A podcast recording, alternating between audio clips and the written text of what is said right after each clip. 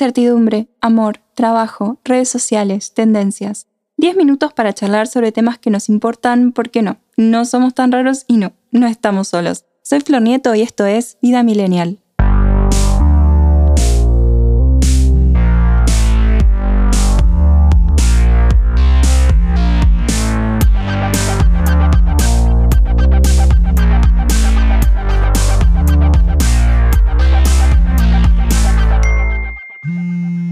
Hola millennials, ¿cómo están? Bienvenidos a un nuevo episodio de este podcast original de ADN Sur. Hoy vamos a hablar sobre cuando no respetan tus límites. ¿Qué pasa cuando decís que no y la cosa sigue? ¿Por qué es tan difícil ponerse firme? ¿Cómo resaltar sin chocar? ¿Dónde entra en juego la asertividad? Claves para marcar y volver a marcar. A todos nos pasa, tranqui, no es nada del otro mundo ni significa que nos encanta que nos pasen por arriba como alambre caído. Muchos de nosotros porque nos cuesta decir que no, otros, y acá me hago cargo, porque somos complacientes, entonces queremos que la otra persona se sienta bien con la interacción como si fuésemos managers de atención al cliente y nos puntuaran como en ese episodio mega siniestro de Black Mirror con Bryce Dallas. Nose dive o caída en picada creo que se llama, ¿no? Qué ganas de irse de tema, Flor. Bueno, existen muchas razones, pero el mismo resultado. Terminamos sintiéndonos mal.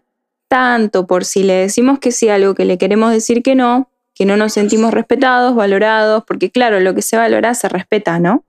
Bueno, no necesariamente, especialmente cuando cada persona piensa primero en lo que le beneficia a él mismo y después a los demás. Ahí suele suceder que lo que yo quiero y cuando lo quiero a veces va en detrimento de los tiempos de los demás, tiempos, elecciones, filosofía, valores. Y parece que cada vez estamos más impacientes quiero que me respondas cuando quiero que me respondas. No me importa si tenés una bebé chiquita, ah, siempre pongo ese ejemplo, pero porque me toca de cerca. Se acabó tu horario laboral, tenés un evento importante, estás de vacaciones o simplemente estás tranca en tu casa mirando Netflix. Acá hago este punto para decir también que cada uno de nosotros quizás pudo haber no respetado algún límite de otra persona. Todos podemos cometer errores, pero es importante aprender de ellos. Errar es de humano y errar es de dinosaurio. ¿A qué le pasaba? Metía chiste de Tumblr. Si sos más de este segundo tipo que del primero, te diré aflojale que no sos policía, bombero ni doctor y no se muere nadie. A menos que sí seas policía, bombero, doctor y sí se muera alguien. O, como escuché decir a la gran Mariela Garolini, tiene un podcast tremendo acá en ADN Sur.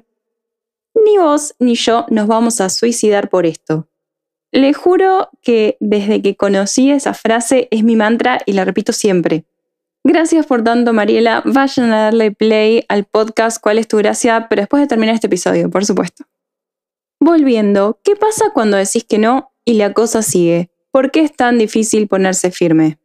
Primero, vamos a definir los límites. La psicóloga Rosa Arma señala que se puede definir los límites como ese espacio que existe entre vos y otra persona, que no se debe traspasar. Aprender cómo poner límites es algo que se puede y se tiene que desarrollar. Los límites físicos están muy claros. Si te encontrás con una puerta, una valla o una cadena, sabes que no puedes pasar o tenés que pedir permiso en todo caso. Los límites emocionales no son tan evidentes y hay que establecerlos para que queden claros. Dice que en este tema tenés dos alternativas. O haces lo que los demás quieren que hagas y al mismo tiempo pensás que los que te rodean son unos desconsiderados y unos egoístas, o bien asumís tu responsabilidad, que no es otra que establecer tus propios límites. Estableciendo lo que querés hacer, lo que no querés, lo que podría pasar dependiendo de las circunstancias y lo que no vas a tolerar de ninguna manera. Para hacer esto necesitas conocerte muy bien, necesitas conocer tus gustos, valores y también tus prioridades Teniendo esto muy claro, no va a ser nada difícil poner límites. Pero, ¿por qué resulta tan difícil? Armas dice que hay que reconocer que no es tan fácil poner límites. Los motivos son muy variados dependiendo de cada persona.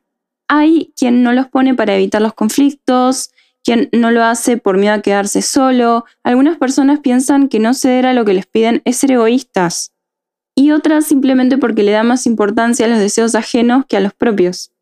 Además, fuimos educados para complacer a todos, para ser buenos.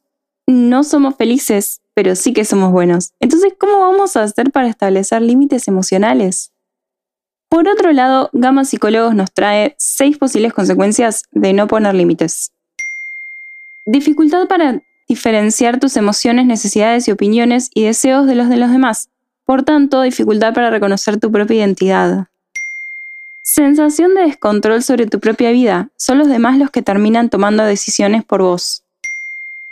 Tendencia a depender emocionalmente de algunas personas. Baja autoestima. Te podés sentir inseguro, con dificultad para confiar en vos mismo. Dificultad para distinguir entre lo que querés y lo que no querés. Podés sentir que tu espacio personal se encuentra habitualmente invadido o que prácticamente no existe. También nos traen cinco razones por las que hacerlo es fundamental. 1. Vos sos vos y yo soy yo. Al poner límites te diferencias del otro y te percibís y te perciben como una persona autónoma con una esencia propia. 2. Si aprendes a poner límites, tomas las riendas de tu vida, de tu mundo emocional, de lo que pensás y de tus decisiones. 3. Trabajar en poner límites de una manera sana es esforzarse también por mejorar tu propia autoestima. 4. Si pones límites, te das permiso para decir no, o hasta acá, o esto si lo quiero, o preferiría esto otro. Podés reconocer lo que querés hacer y lo que no. Y acá, por supuesto, siempre la Anita firme respaldando todo lo que decimos. Hashtag mamá trabaja.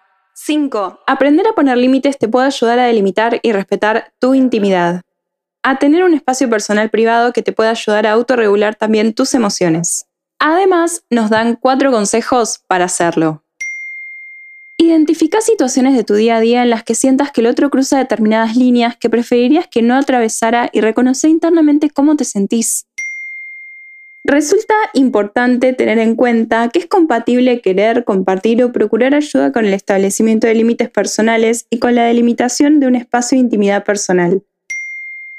Trata de decir lo que pensás o sentís con respeto, pero con firmeza, de una manera clara y directa. Trabajar en este estilo de comunicación asertiva es trabajar en ser congruente con vos mismo y poco a poco te puede ir procurando la sensación de que te estás respetando, de que estás ampliando la confianza en vos mismo y cuidando tu autoestima. Es posible que las primeras veces en las que te decidís a expresarte y poner un límite a un ser querido sientas cierto ruido interior, no te preocupes, es natural. Estás aprendiendo a poner límites y ese ruido de culpabilidad o preocupación puede ser un indicador de que te estás esforzando en crecer a nivel personal. ¿Y por dónde pasa la asertividad? El staff Centro Psicológico Consuelo Tomás define la asertividad como una habilidad comunicativa para autoafirmar nuestros derechos propios, sin manipular o herir a los demás y sin permitir que se traspasen nuestros límites.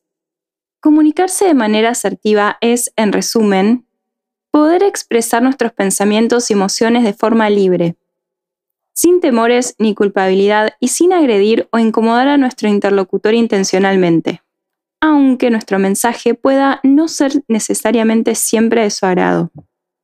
También nos comentan algunos beneficios de la asertividad. La asertividad nos ayuda a que nuestra autoestima, nuestra seguridad y el respeto por nosotros mismos crezca y se afiance. Propicia relaciones más sanas, funcionales y auténticas. Nos aleja de los chantajes y manipulaciones de las otras personas. Nos posibilita generar alternativas para lograr acuerdos a la hora de resolver cualquier conflicto. Nos hace ser partícipes activos de una situación. La expresión asertiva de las emociones previene enfermedades y mejora nuestra calidad de vida. Y en general, las personas asertivas se sienten mejor, tienen vivencias más honestas y fluidas, relaciones más estables y felices con los demás. Pero, ¿cómo aplicar esta asertividad todos los días? La psicóloga Claudia Pradas Gallardo nos comparte algunas técnicas. Por ejemplo, la técnica del disco rayado, que es mantener la postura y repetir el mismo argumento de forma tranquila. O, por ejemplo, autorrevelación, exponer en primera persona cómo uno se siente o lo que uno piensa. También la descripción objetiva, describir la situación de la forma más objetiva posible. Otra, preguntar, no dar nada por sentado, preguntar al otro lo que piensa, lo que siente y lo que quiere. Y finalmente, banco de niebla, dar la razón o simplemente no negar ni confrontar una crítica. También expone creencias falsas. No hay que interrumpir nunca a la gente. Falso. Tenemos derecho a interrumpir para pedir una explicación. Los problemas de uno no le interesan a nadie más y no hay que hacerles perder el tiempo escuchándolos. Falso. Tenemos derecho a pedir ayuda o apoyo emocional. Hay que adaptarse a los demás si no es posible arriesgarnos a perder una amistad. Falso. Tenemos derecho a decir que no. Cuando alguien tiene un problema hay que ayudarlo. Falso. Tenemos derecho de decidir cuándo prestar ayuda a los demás y cuándo no. El otro día leí en Twitter algo que decía algo así como hashtag precisión, como si alguien marcaba un límite o decía algo que le molestaba, no era para cortar el vínculo, sino para mejorarlo. Porque de ahí vienen los límites, de querer mejorar una relación, ya sea amistad, familiar, laboral, porque queremos mejorar ese espacio justamente para quedarnos.